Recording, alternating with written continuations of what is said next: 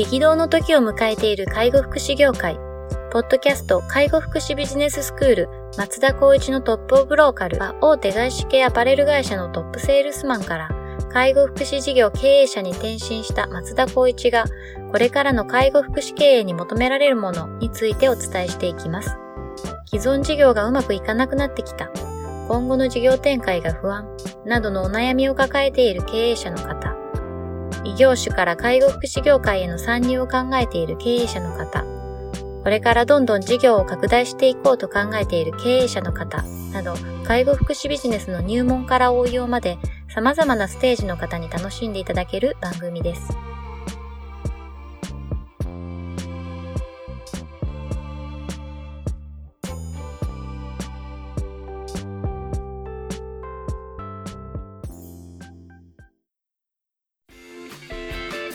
こんにちは。ナビゲーターの松本慎二です。ポッドキャスト介護福祉ビジネススクール松田光一のトップオブローカル。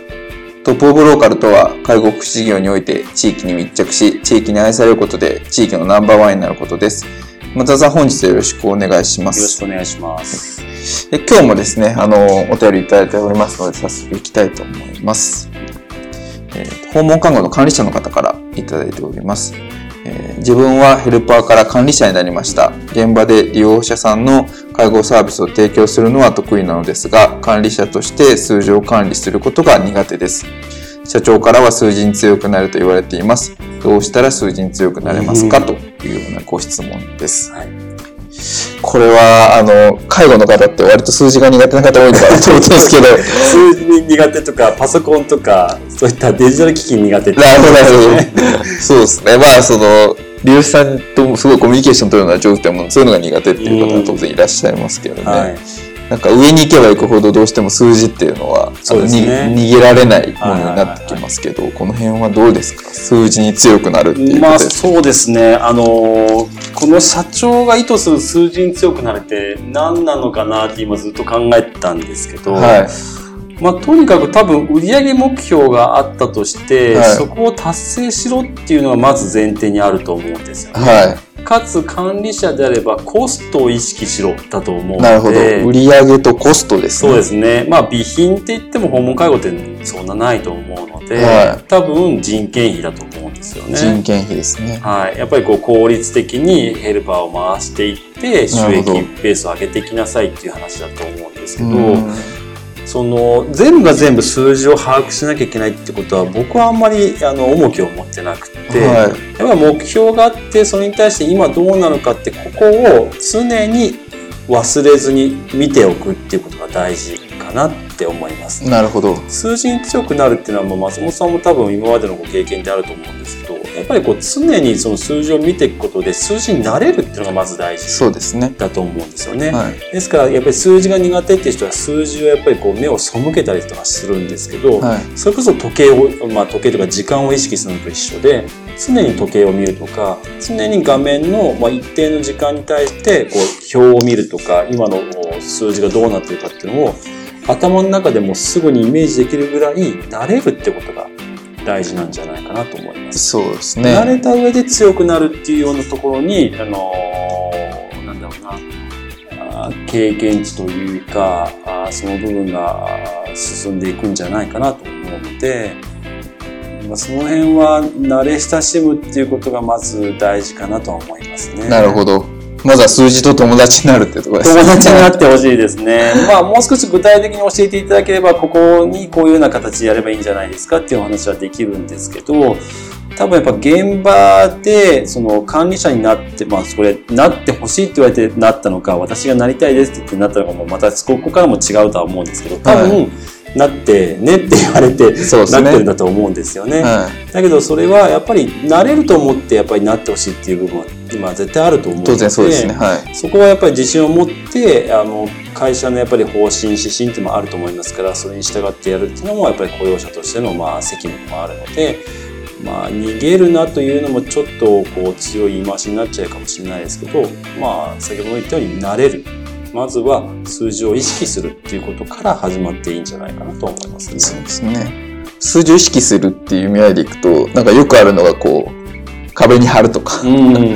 常に目に見えるところに、まあ、その売り上げの目標が、こう、貼ってあるみたいなのってありますけど、うんうんまあちょっと介護の方だとあんまりこう、しっくりこないかもしれないですけど、まあ普通の、まあいわゆる事業会社だと、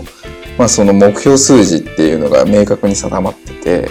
なんかそれを答えられないと上司に怒られるみたいな、ありますよね。ありますよね。うん。今年の目標いくらだって、えーっとってなった時点でお前何やってるんだ？みたいなはい。とかあったりするので、まあまあ、それって結局意識の問題なのかなっていうのは思うので、うん。まずはそういう、まあ自分が目につくところ、目に留まりやすいところに、まあ自分にとって大事な数字っていうのを書き出して置いとくっていうところからでも、確かにいいのかなっていう感じはしそうですね。ます、ね。弊社の場合だと管理者の各管理者の方々と1週間に1回30分ミーティングをしているんですね、そこで何を確認するかというともう日々数字っていうのは皆さんに入力してくれていて、はい僕はまああのデータ上で確認ができるんですけど必ずその時に皆さんにお願いしているのは今の売り上げがいくらだというところ、で目標に対してプラスかマイナスなのかっていうことを必ず口頭で説明させるんですね。それはなるほど2週間に1回です。はい。ですから2週間に1回の前日もしくは前々日に皆さん数字を入れてまず頭にインプットしながらそれをまた発表しなきゃいけないってはいいうような形になるので、まあ嫌顔にも頭に入れる入れないともしくは書くっていう作業になるので、はい。じゃあその日もしくは次の日ぐらいは今数字いくらだっけ？あ今のいくらいくらです。今マイナスどれぐらい？プラスどれぐらい？っていやこれぐらいですってことはプラスだったらいいけどマイナスだったらその補填ってあと何人獲得すればいいんだっけ？なるほどね。っていうような話にいけるので、はい。そうすると普通に会話っていうのは意外と皆さん数字が苦手な人多かったんですけど、うんやっぱこれを貸すことによってやっぱり慣れてくるですねうんそうですね。でやっぱり目標いったんだったらやっぱりそれは昇給だったり賞与の対象になるわけなので、は要は自分としてもそのなん自信につながりますし、あ給料上がるんだなっていう楽しみになるとは思うんですけど、やっ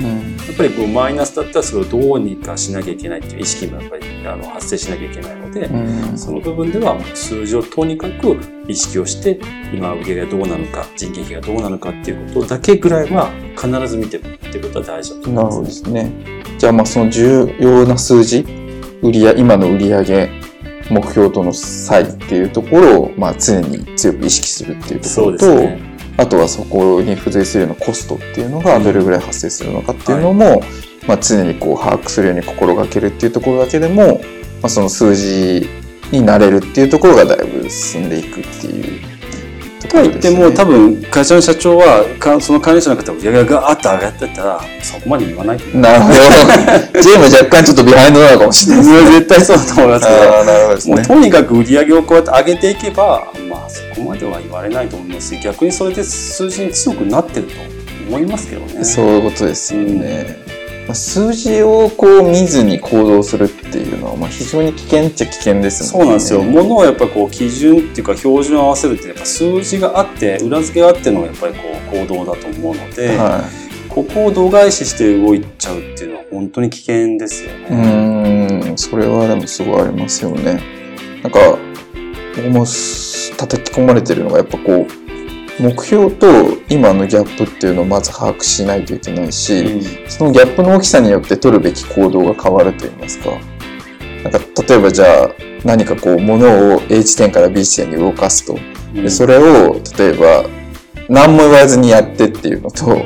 じゃあ1分間に60個動かすようにやってっていうのでは、行動の質が違うというそうですよね。じゃあ1分間に60個と1分間に100個じゃまた行動もの質も変わってくるでしょうしやっぱその目標と今のギャップっていうのをしっかりこう把握するっていうところでその今取るべき行動っていうのがだいぶこう絞られてくるというか、その絞った中で一番こうベストだと思うアイデアだったり解決策を実行していくっていうのがすごく重要なんだろうなとてて。そうですね、はいもうやっぱりそのコンサルタントとしてもそうですけど経営支援としてもそうですけどやっぱりこう検証っていうのは大事だと思検証大事ですね。で、はまあ、それこそ現場の話でいくと訪問介護で人が足りませんい。はい。人が足りませんはわかるけど、いなぜ足りないのかっていう検証なんですよね。あそれーってどうやって検証するかって絶対数字なんですよ。そうですね。何人いて何人必要なのうか。ん。何人いることで足りないのか足りてるのかっていうことが分かってないままにみんなが足りない足りない足りないって言っちゃうと、は実際どうしたら足りるかっていう話にならないわけなんよそうですね。それはやっぱり管理者として強くなるっていうっていうのが、まああの課題とするならばそこは絶対に検証してほしいです、い。そういうことですね。スタッフはやっぱりいっぱいまあ頑張ってはいるんですけど主張するところもあると思いますその主張した時になぜその主張がそうなのかっていうことを、うんと、なんだろうな気持ちで話すんではなくて、はい数字に落として話してほしいんですよね。そうですね。もう、気持ちの話だと結局、なんていうんですか、全く建設的な議論にならないですもんね。うんで、最終的には上は現場のこと分かってないみたいな感じで、なんか着地してしまうというか、いやコストが限られているにもかかわらずそれを買わなきゃいけないっていうところじゃなくて、はい。まずなぜそうなのかっていうところをやっぱ検証しなきゃいけないのに皆さんそこはやっぱ度外視してうん。目先のやっぱりそのなんか、うんと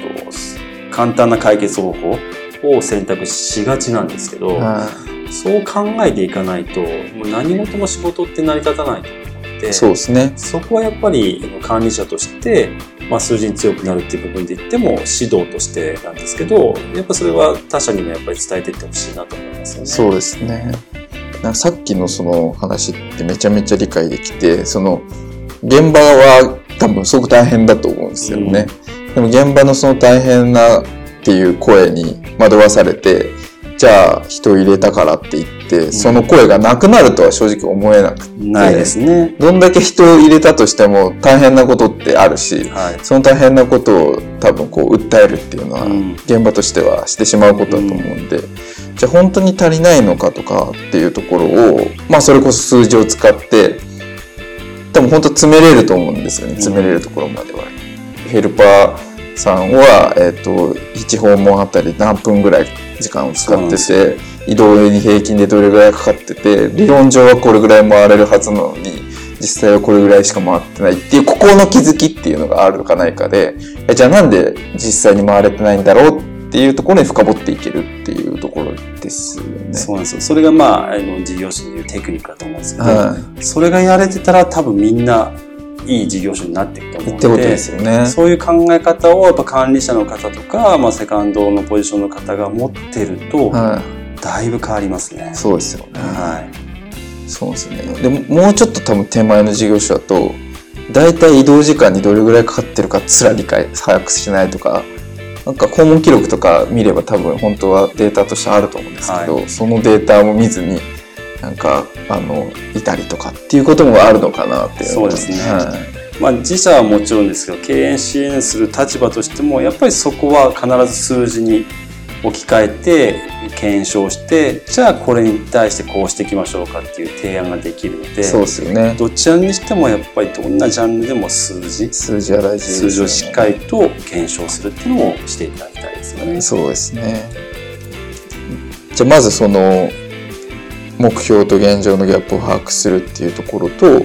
あとはまあその把握した上で何かこう打ち手を打っていった時に、その打ち手ががどうだったかっていう効果の検証っていうのも数字でしっかり捉えていくっていう。そうですねそれがまあ数字に強くなるっていうところにつながっていくっていうことですね。何か問題が出てきたら、よし、これを数字に置き換えたらどんな数字になるんだろうっていう頭になると、はいだいぶ変わると思います。そうですね。僕もこれに慣れるまで、まあ結構時間かかりましたけど、はなんか問題できたって言ったらもう必ずホワイトボードとかノートに書いて、い。はい。それどういうことだみたいな。何分かかるんだとか、何人かかるんだ、いくらかかるんだとかっていうのを常に数字に置き換えるようにしてるので、なるほどですね。そうすると、じゃあこれでいいんじゃないっていうような結構腑に落ちた提案ができたりとかするので。なるほどですね。じゃあ現場から上がってきてる声も、いや、それっておかしいよね、みたいな話になるとですよねず多分これ聞いてる方々は思うと思うんですが、あるあるでデイサービスは絶対あると思うんですよ。ああ、そう現場足りません、回りません。いああ、ありそうです、ね。やいやいやいやいや、ちょっと待って待って、じゃあ行こっかって、月曜日スタッフ何人いる、利用者何人いる、で、その時間何分かかるの、ざーってラインして、はい。ここできてるじゃん。なんでここできないの？その原因をどうやってする？じゃあこの人のパフォーマンスがみんなよりも5分多かったああ、ってことですよね。その足りないって言った人はその人だった。あってことは、この人の業務内容を改善してあげればいいっていうような問題に、あの、解決になるわけですよね。ね。なるほどですね。必ず人入れてください、うん人入れてください。いや、基準満たしてるよ。全然足りてるんじゃない問題ないのになんでいるのそうです、売り上げ下がってるよねみたいな。な。で、その問題のその要因っていうのをしっかりこう深掘っていくっていそうなんう時ですよ。そこに、までいったらみんなも、そっかっていうような空間になってくるんですねうん。そういうことですね。うんじゃあ、それちょっとやってみようかな、みたいな。でそういう時に数字をしっかり見ていくっていうことが非常にこう重要になってくるっていうことそうですよね。売上が上がってる時は、まあ、そこまで見ないですけど下がった時に何が原因なのか例えうんば会社としてのバックアップが足りないのかどうかあとはやっぱり人が足りないのかとかはいろいろこう、まあ、一番最初に見なきゃいけない点があってそこをクリアしていった時には次になるとやっぱり最終的には、まあ、人にああのたどり着くとは思うんですけどその人のやり方だったりとかはい。その人の考え方だったりとか、はい。それを、まあ、実際問題そのその事業所の方針っていうのがあったと場合にはそこを基準にその人はいい悪いって判断ができるのでここがなかったら結構難しかったりするんですけどそうですね。なのでもう何回も前からにもお話ししたと思うんですけど基準規定っていうのをちゃんと決めてその上で注意改善っていうのを指示していくっていうのはまあ必要だと思いますなるほどね。ですね。まあそのじゃあこう判断軸になるような、えっと、数字があって、ねなんかそれよりも、えっと、いけてるいけてないっていうのが、えっと、を数字で捉えていって問題の真相っていうのをこう紐解いていくっていうようなことが大事ってことですよね。はいなんかよくその僕もこう仕事しててよくあるパターンのやつがコインの裏返しって呼んでるんですけど、はいはい。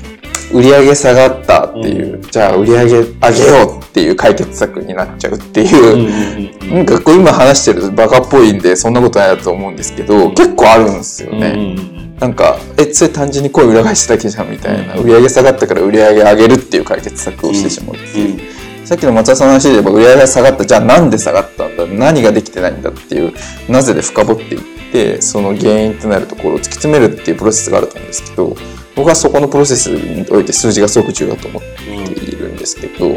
数字が苦手な人って結構裏返しちゃうだけなんですよね。それを、まあもうちょっとこう、因数分解をして数字で捉えていくと、さっき言ったみたいにこの方のパフォーマンスが落ちてるから売り上げが下がってるよねっていうところが紐づいて見えた時に本当に意味のある打ち手っていうのが打てるっていうことなのかなと。そうですね。そういうのはちょっと、まあどっちかっていうと訓練に近いっすよね。訓練、そう本当に継続は力なりなのかなと思いますね。はある事業所なんかは、まあ、えっと、人事異動っていうことで、今までいた責任者の方が違う部署に行きました。はいであ、新たにその下にいた人がそのポジションに上。がりました。はい。でもその売り上げが上がったにもかかわらず、その方になってから下がったなんで下がったんだろうまあその時に検証したのが利用者がまあ入院したりとかそういったところがまずあったよねまあ入り口はそれだったんあ。ですよ、はい。でもそれがずっと下がっててああ。なんで？っていう話になった時に何が違うって言ったら営業を必ず行ってたのが営業は行ってなかった。なんで行けなっかったって言ったら目の前の仕事が忙しかったたありそうですね。この人のそのか業務としては営業っていうのが優先ではなかったんですねことですね。でうんなぜ行かなかったって言ったら苦手とうん。今は忙しくて売り上げも上がったから大丈夫だと思ったそういうような話に行ったのでーなるほど。ダメだねと必ず定期的に行こうねって言って水準が回復したっていうのはありますあー、なるほどですね。だから数字に置き換えていって売り上げが100万円だったところが80万円70万円になってきたっていうところでちょっと待てよっていうふうに反応するかしないかっていうのはうとても大事そうですねそこは強くなれっていうことの一つにもあるかもしれないですん。ねなるほどですね。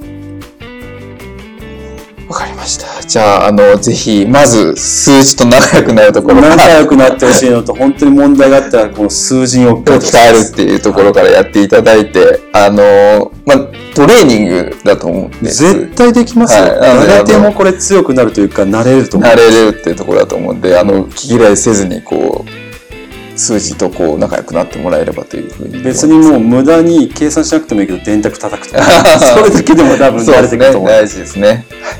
はいじゃあ本日は以上とさせていただきます。ありがとうございました。ありがとうございました。ポッドキャスト介護福祉ビジネススクール松田光一のトップオブローカル。番組では介護福祉サービスに関するご質問を当番組の専用ウェブサイトより募集しております。番組 URL よりサイトへアクセスし、質問のバナーから所定のフォームへ入力の上送信をお願いします。URL は http コロンスラッシュスラッシュ tol.sense カッコセンスハイフン world カッコワールド .com カッココムになります。皆様のご質問をお待ちしております。